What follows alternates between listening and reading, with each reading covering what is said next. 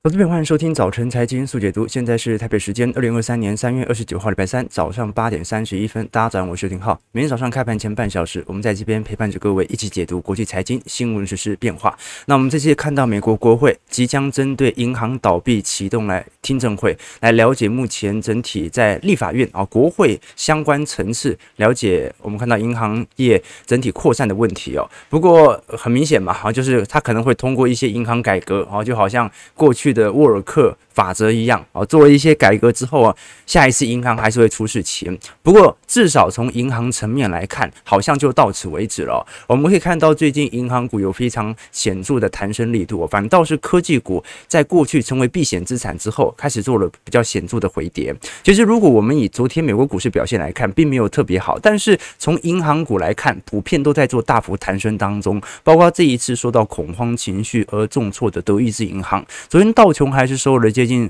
收黑四十点，标普下跌零点一六 percent，费半纳指也是下跌零点四到零点八 percent。好，昨天市场上比较关注的是中概股了，好，因为马云回来了嘛，阿里巴巴 ADR 上涨了十四个 percent。不过我们可以观察到。事实上，大家从本轮的恐慌情绪来做传导，基本上对于股票市场的总体避险单其实是不多的。包括从 VIX 指数来看，市场不够恐慌。最近我们看到，昨天晚上美国三月份的消费者信心指数出炉了，这一次的数值是一百零四点二，市场的预期本来只有一百零一哦，哦，这个还比前值我们看到二月份的一百零三点四还要来得高。所以，观众朋友。即使我们看到细谷银行倒闭之后过了一周啊，现在被并购了嘛，但消费者的信心目前还是保持的良好，这反映着目前劳动力市场的持续强劲哦。因为消费者哦，他可能对于银行啊，就是不是自己家的银行倒闭是无感的，但他对于自己。这个产业的工作的岗位多寡，它是会有非常明显的感受度。所以只要这个行业啊，比如说大多数人还在服务业，服务业还是劳动力紧缺的情况底下，大家的消费者信心呢就持续乐观。好，所以观众朋友啊。感觉好像很严重，实质上大家都不恐慌，这个就是我们看到的迹象。不过，虽然大家不恐慌，但是银行性的问题哦，对于真正的投资人来说，他其实是有适度的担忧的哦。这种担忧直接反映在他跟联总会的利率预期上的脱钩。怎么说呢？我们都很清楚啊，因为照理来讲啊，现在美国参议院和众议院都要即将针对矽谷银行和 Signature Bank 来举行相关的听证会哦。那现在金融监管的负责人以及相关的呃委员，基本上都透露，下一步有可能会针对银行业来做改革，调升资本市足率啊，或者要以防由于利率水平。大幅提升对于资产减损的问题，但是这也隐含着对于银行的监管体系会更加严谨哦。那你现在经济衰退期，你还抛出一个要监管银行，那不是给银行业压力重重吗？好，所以市场上对于这种恐慌，其实是反映在降息预期上，而不是反映在市场的避险单身上。什么叫做反映在降息预期上？我们看一下 FedWatch 哦，基本上照理来说，联总会的终端目标利率啊，按照它的点阵图，应该还有升息一码的空间。可是我们现在观察到。五月份的 FedWatch，华尔街目前的看法是认为，呃，保持在当前四点七五到五个 percent 的基准利率哦，大概是五十一个 percent 哦，那再升息一码的几率哦，老实说，其实已经不是特别高了。也就是说，大家现在普遍认为降息一码或者维持在当前的基准利率。那如果我们用年底，那就更扯了。如果用年底终端市场预期利率来做观察，现在市场认为终端目标利率大概在四点二五到四点五 percent 啊，就代表着。即便联总会鲍尔已经口口声声说今年不降息，不降息了，市场给予你的股市定价仍然是预估今年在年底前会有降息三码到四码的空间。那为什么会这么想呢？除了刚才我们所提到的听证会通过，如果银行改革对于这些银行股的呃持续的打击之外啊，因为照来讲啊，这银行股都已经有现金流危机了，你还要求他现在做改革，你一定是等到未来牛市复苏之后啊，杠杆期加上去。之后再来想办法做改革嘛。好，那第二点啊，是我们都很清楚，美国的中小型银行整体在美国放贷的权重其实是比大型银行还要来得大，这跟台湾就不太一样。台湾其实大部分我们看到啊，这个路上哦，销金领域最大的就是中线啦。哦，那如果您是说啊、房贷啊，或者是相关企业贷款呐，好，你像是呃国泰啊、富邦，其实都拥有非常大的权重。台湾虽然银行很多，但是大部分的贷款权重仍然在集中那两家啊金控龙头嘛，哈，就国泰和富邦。但是我们可以观察到，美国就不一样，美国的中小型银行，如果我们以美国商业和工业贷款的比例哦，大概占比有高达接近五成。如果是住宅房地产的贷款，高达是六成；商业房地产，我们讲的商用不动产哦。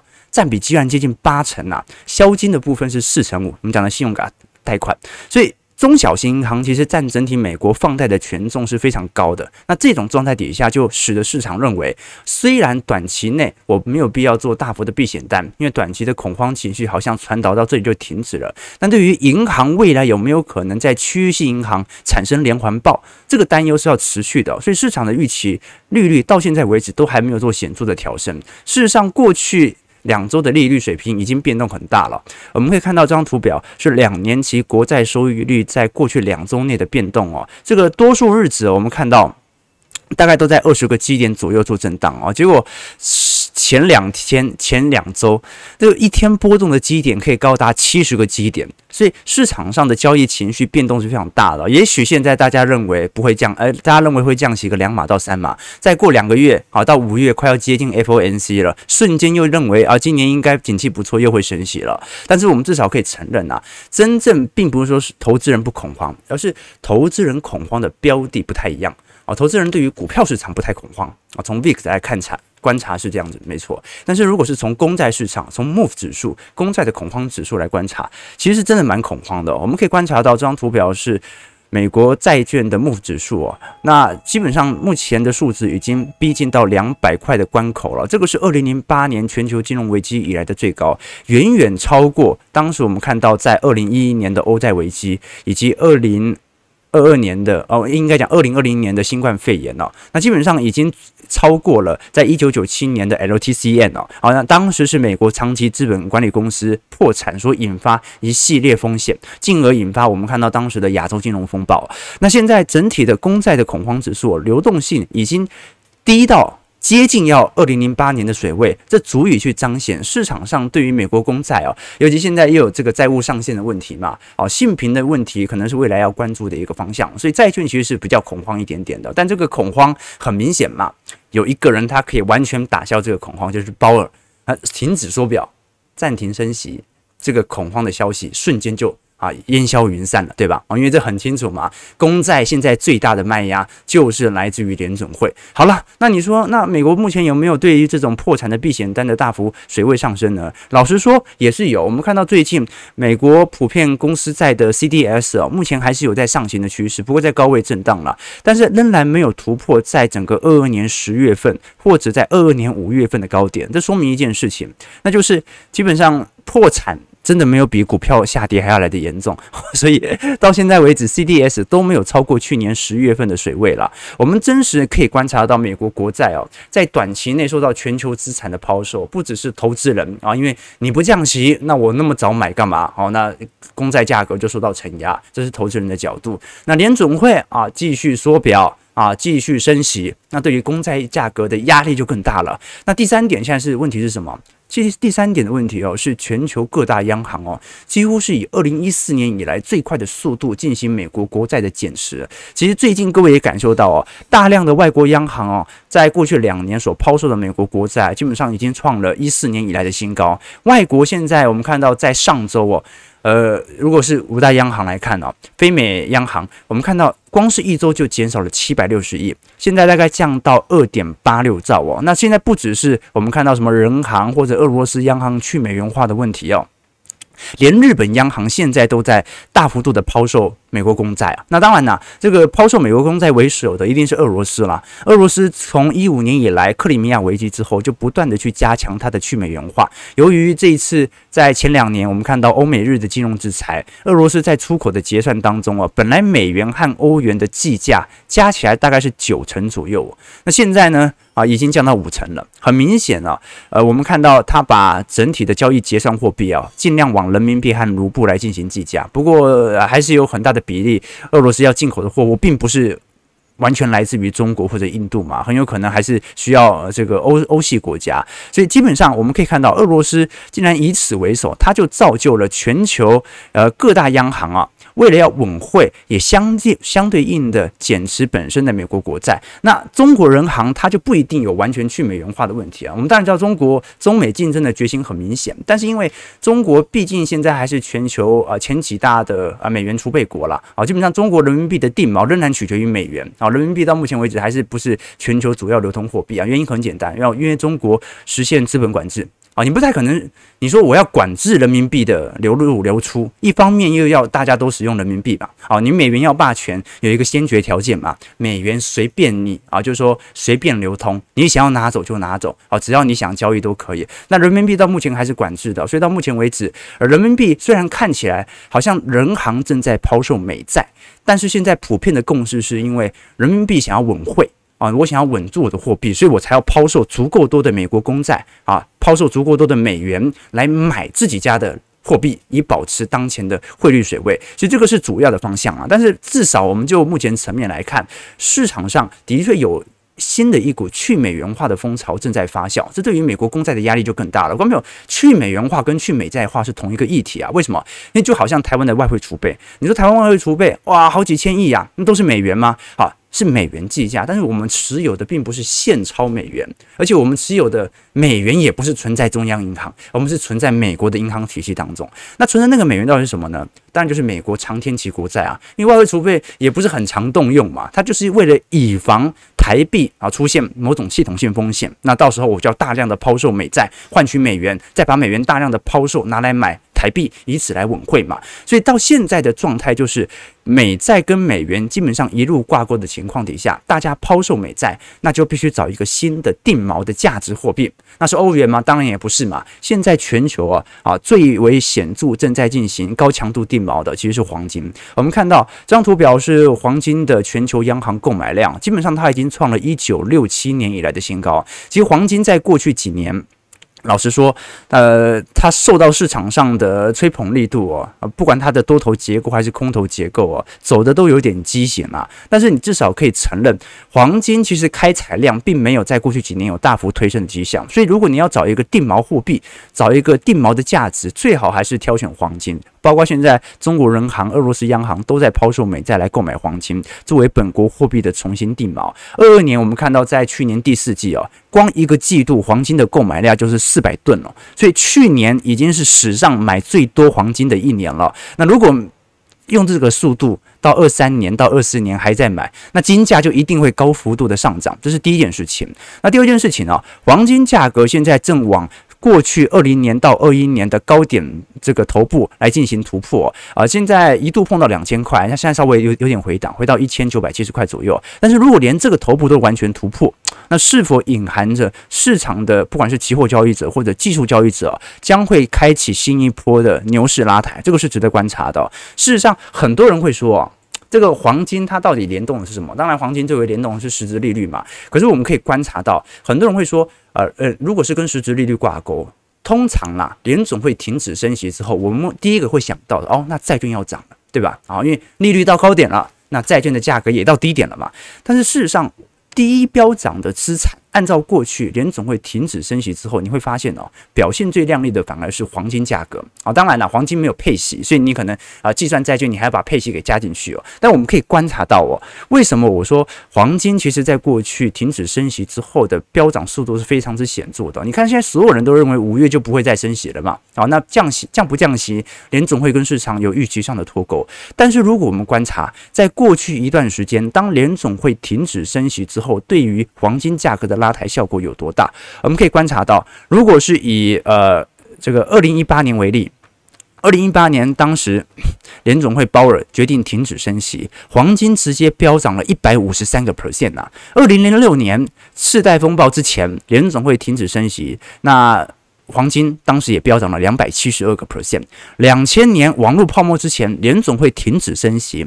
黄金价格上涨一百七十个 percent，所以黄金不只是跟实质利率呈现高度反向相关，它也跟市场的衰退情绪保持高度正相关啊，就是说你看到了过去联总会会停止升息，通常就是大危机要爆发了嘛，对吧？那大危机要爆发，它停止升息之后，黄金价格就会受到啊实质利率转负，以及我们看到这种衰退期发生所引起的黄金避险单效果。所以大家可以观察一下，如果真的是五月份升息周期就停止的话，那黄金会不会再有一波显著的弹升呢？事实上，我们跟投资朋友分享过嘛，通常当直利率曲线倒挂之后啊，金股比啊，就黄金跟股票的比例啊，通常也会因此而上扬。因为黄金作为避险资产和抗通膨资产哦，在衰退期跑赢标普百指数的几率算是蛮高的。这现在最大的问题就是，呃，你是有可能停止升息啊，但是你也没那么容易降息嘛。按照联总会的态度，那与此同时呢，衰退期来了吗？你像台湾。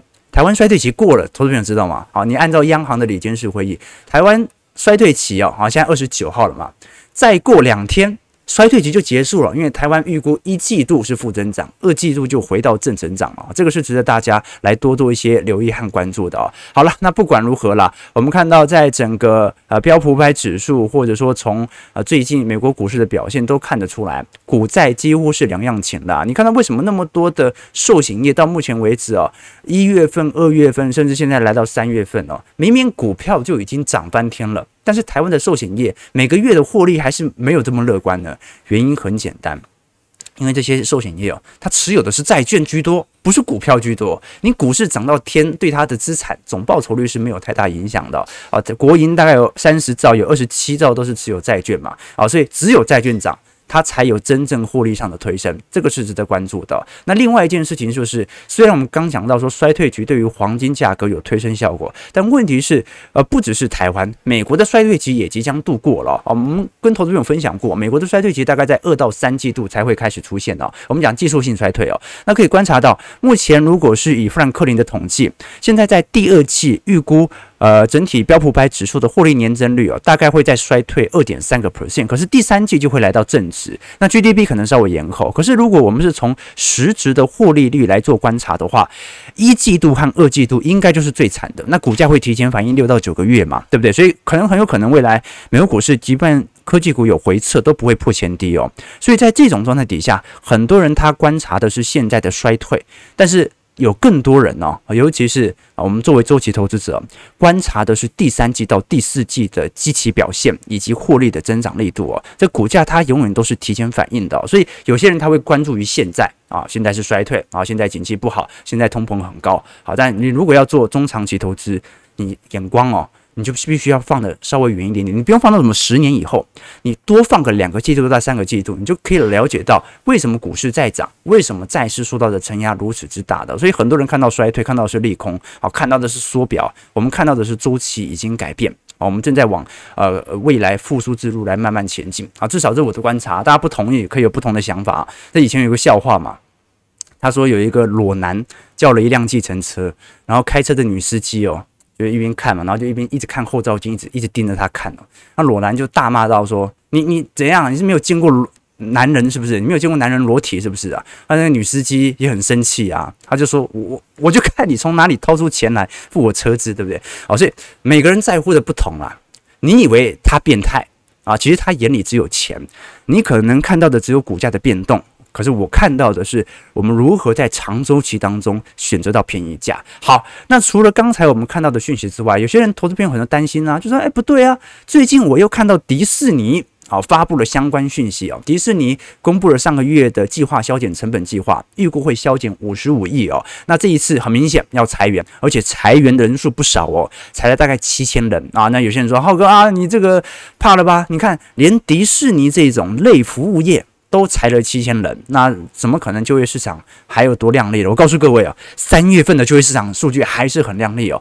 为什么？因为迪士尼目前裁员人数啊，大部分是集中在行政部门，尤其是我们看到的 ESPN 就体育网络的媒体，以及相关的 Disney Plus 啊，相关这些串流媒体影视的预算。所以目前迪士尼正在削减成本的，不是把那个在迪士尼公园里面啊的工作人员啊装米老鼠的，把它开除，是开除那。些做自呃做影视媒体的、做行政部门的这些人坐办公室的居多。事实上，我们可以观察到，迪士尼 Plus 哦，在过去一段时间虽然砸了大量的资本支出，但目前为止哦，还是远远落后给 Netflix 哦和 Amazon 的 Print Media、哦。我们可以看得很清楚，就目前的状态来看。如果是以全球市占，Netflix 大概占比有两成，那亚马逊大概占两成一，Disney Plus 大概一成五哦。所以接下来可以值得观察的一个要件，就是我们都很清楚，迪士尼目前整体营收当中哦，我们看到在呃旗下的业务版图啊，有线电视网啊，大概占呃有四成二左右啊，那 D to C 大概两成四，内容授权以及其他业务大概占一成一，包括它的。这个电影啊，主题乐园其实只占十七个 percent 啊，所以基本上迪士尼 Plus 目前，呃。的确，它整体营收上行速度算是非常快，但问题就在于它的营收结构过于多元，导致了它的资本支出啊，往往被那些营收部门不大的部门给拖累啊，营收比例不大的部门给拖累，这就形成比较僵持的问题。所以，的确啦，很多裁员的消息，但我跟敢跟各位保证的，三月份的就是这个非农就业数据啊，还是会远远高于职位空缺数。为什么？那个比例太难削减了。美国职位空缺数是一千一百万人呐、啊，失业人口也才五百万人。你要那五百万人，可累积到七百万、八百万那种裁员哦，那个是要大规模的集体性的裁员才会发生的。你裁个几千人，根本就不足以影响这种广大的职位空缺的情况。美国就是缺工哦，就是缺工。OK，那事实上哦，我们可以观察到，美国缺工缺到什么程度呢？缺到连商办现在都有非常明显的退租潮哦。现在全美各地哦，都发现有大量的空置率的一个现象哦。呃，基本上呃，除了一些公司，尤其是软体业的裁员现象，还有衰退将至之外哦，科技业啊、对于这种我们讲的这种呃中心，呃是商 CDB 这种商业中心的空间的需求正在高速的。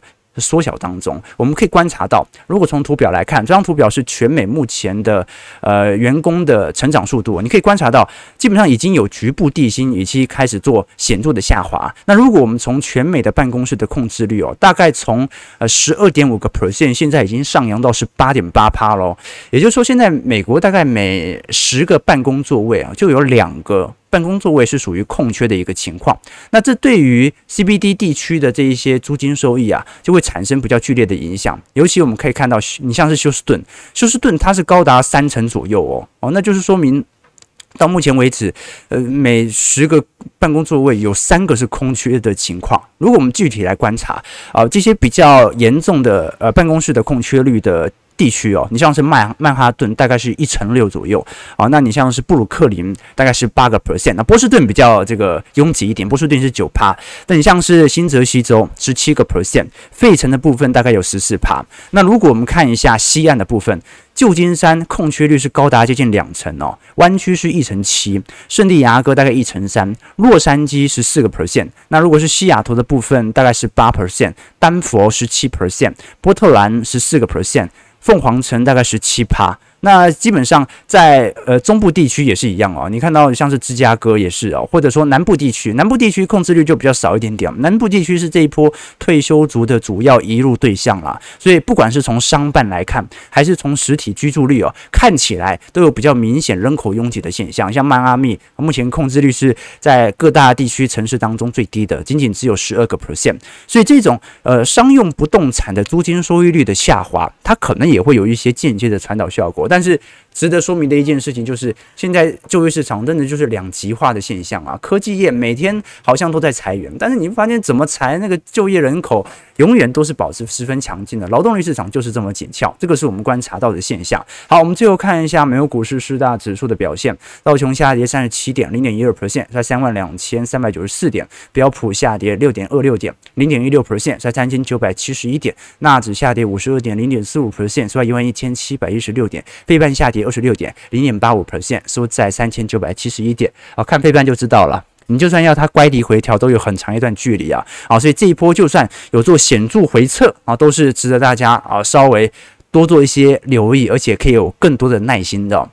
那一样嘛，最近有很多我们的投资朋友一直在询问，哎，现在是不是该做一些呃获利了结，或者做一些调节啊？就跟投资朋友分享过了，现在。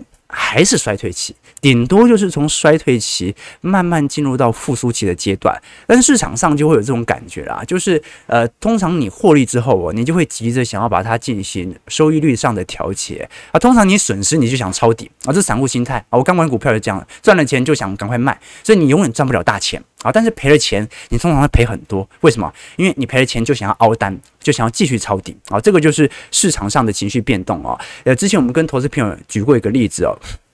叫做美国行为学家阿莫斯和丹尼尔所在一九八一九八零年代所设计的一项实验，这项实验呢叫做亚洲疾病问题。那他们给受试者做了一个很简单的情境假设，就说目前亚洲正在流行一种罕见的疾病，那将会夺走美国有六百人的性命。那美国政府现在提出两种方案抵抗疾病，那问受试者会选择哪种？那先看情境一，我们来看图表。情境一就是如果我提出了 A 方案的话，执行之后就会有两百人能够获救。那么，如果是执行 B 方案的话，那六百人当中会有三分之一的几率获救，三分之二的人，哦，他是无法获救，会死亡的。好，那如果是情景一的话，投资朋友也可以思考一下，你会选择两百人生还这个方案，还是选择六百人当中有三分之一的机会生还，啊，三分之二的机会死亡？大家可以想一下。那接着呢，研究员又做了一个实验，他问，如果方案 A 执行之后确定啊，四百人会死亡。啊，方案 B 执行之后，六百人会有三分之一的机会无人死亡，三分之二的人确定死亡。那你会选择哪一个呢？OK，那基本上情境一和情境二哦，大家想一想，你会发现哦，根本就是同一个问题，根本就是同一个方案。两百人生还就是四百人死亡嘛，对不对？那六百人会有三分之机三分之一的机会生完就等于是有三分之二的人会死亡嘛，所以你可以观察到，其实方案 N 方案 A 它只是用不同的描述方式在情境一和情境二当中。那有趣的一点是什么？有趣的一点是我们可以观察到，选择方案就是在情境一当中哦，选择方案 A 的受试者当中有七成二会选择两百人生还，只有两成八会选择方案 B 啊，就是六百人的。会有三分之一的机会生还，但是在情境二当中哦，反而有百分之七十八的人，他都选择六百人当中有三分之一的机会无人死亡，只有百分之二十二的人选择四百人会死亡。这个问题它说明什么事情呢？这个问题它说明了一件事情，就是当人们在面临获救或者面临收益要生还这件事情的时候啊，他面对收益的时候就会想要规避风险。所以，呃，如果啊，一个是生还，一个是死亡，不管如何，你都会选择哎那个生还的那个。但是，如果你在已经面临的死亡，就是哎你是情景二啊，我告诉你会有多少人死的话，那我就会更加偏向于冒险。为什么？因为我想抄底嘛，我想再对赌一把嘛。所以这种状态哦，它就形成我们在投资学上哦，在面临收益和面临风险当中所选择的不同的抉择。当大家赚到钱的时候，你想办法的就是要规避风险，你想赶快获利了结，所以你永远赚不了大钱。当你面对亏损的时候，你永远都会倾向冒险，那再赌一下嘛，再赌一下嘛，所以你永远都会大赔。哦，这个就是我们在投资市场的状态。那现在美国股市啊，感觉好像呃，费城半导体指数或者科技股的乖离稍微有点拉高啊，大家好像受不了了，感觉想要做一些调节哦。但真实而言，你会不会落入到这种在收益状态底下所面临的风险规避呢？啊，就是你赚了钱，这个时候你想要风险规避，你把它卖掉，你就错失了未来进入到复苏期资本价格拉抬的空间。好，所以这是非常重要的，值得大家来多做一些留意和关注。好，那我们最后来看一下。在整个入股的发展了，其实从入股聊，我们可以从比亚迪来做聊起啊。为什么这么说？因为比亚迪昨天公布了整体二零二二年的业绩报告哦。那老实说，从过去一段时间，比亚迪的销量增长速度是全球来得最快的。比亚迪销量已经正式超越特斯拉了嘛？但是问题在于，呃，比亚迪虽然我们看到在整个二三年的呃营收增从同比增长了四成，那么净利润啊成长了八成，但到目前为止啊，比亚迪在今年元月份到二月份的销量是奇惨无比的，为什么呢？因为特斯拉开始进行大降价了。我们过去跟投资朋友提过，特斯拉的毛利率平均保持在两成五左右，比亚迪保持在一成八。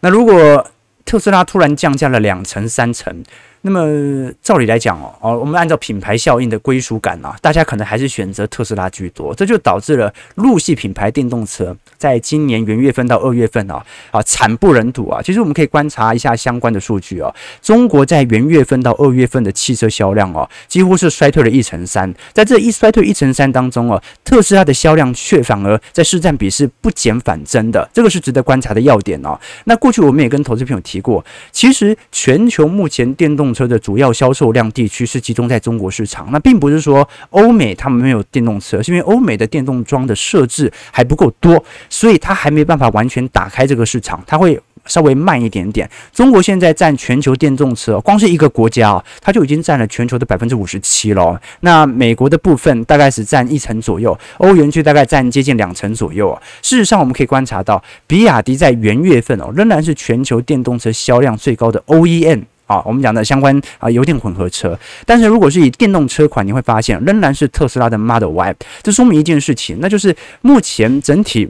特斯拉仍然处于这种薄利多销的状态，但是特斯呃，应该讲比亚迪属于薄利多销的状态。特斯拉虽然在短期内改变了价格的调整，但毛利率仍然比比亚迪还要来得高。所以未来几个月的中国电动车市场是值得大家来多多一些关注的哦。包括我们看到中国目前内部的国内的新车已经开始有一点库存状况开始。发酵了，我们看到中国新车的库存水位哦，已经比过去的荣枯线水准还要来得高了。那美国国内的新车反而存货是低于一个月哦，这说明现在中美电动车市场感觉有一点反转的迹象哦。过去是中国大陆电动车卖得好，现在是美国开始有一点慢慢发酵复苏的迹象在了。那事实上。我们还是可以观察到，昨天入股的表现还是不错啊。虽然电动车没有太大明显的相关，但是昨天阿里巴巴啊大涨了十四个 percent 啊。我们看到昨天阿里 ADR 上涨十四个 percent，每股收在九十九块，要重返重重返百元了。不过也可以观察到了，这一次到底马云呃回到阿里巴巴之后，把旗下的事业分为六个主要集团，那陆续来进行上市啊，到底是受到谁的指示呢？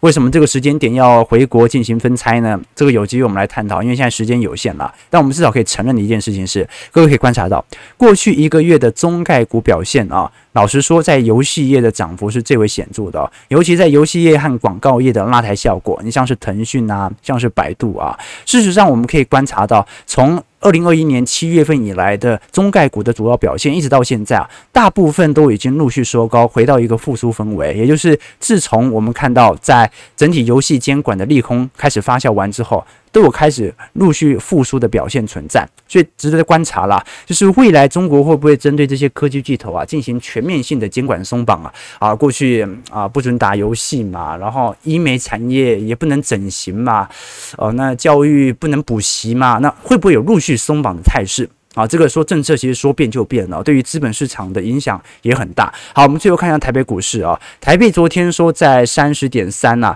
不过外资昨天因为就基本上没没怎么动，所以呃可能还是要多观察几天啦。那外资通常就是这样嘛，就买几天休息几天了。那有趣的是，小台昨天稍微转多单一下。啊，是撑不住了吗？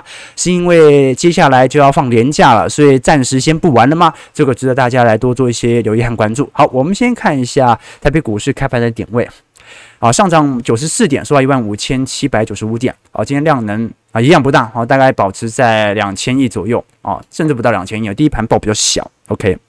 OK，这个缺工缺到不要不要的，没错没错。OK，赛局理论呐，没错。所以通膨才能稀释过去的债务，所以通膨是故意持续的啊，这也是一种逻辑啦，对吧？OK，这个这些年中国做了很多生锈的黄金，其实以人行目前的利率对比联总会基准利率啊，根本也不存在于美国那种利率倒挂的情况，却大量啊抛售美债，稳拿套利不香嘛？我认为还是稳汇居多啦。还是以稳汇居多。你当然了，你你不能用利率水平来断定一个国家的货币价值嘛，对不对？那人家 AT 万债券，我给你七趴利息啊，结果还是一样嘛，全部注销嘛。好，所以呃，不管是债券还是我们看到新兴市场的国家利率水平本来就高，台湾是意外了哈，台湾是少数新兴市场经济体，结果利率低到离谱的，这也是造就房价高涨的主要原因嘛。但是大部分的新兴市场经济体通常利率水平比较高，为什么？你要吸引他国来投资嘛，所以本来我就给你比较多的利率水平。当然，我国家破产或者国家发生信用违约风险的危机也比较高。大家不要觉得说啊，国家怎么可能破产？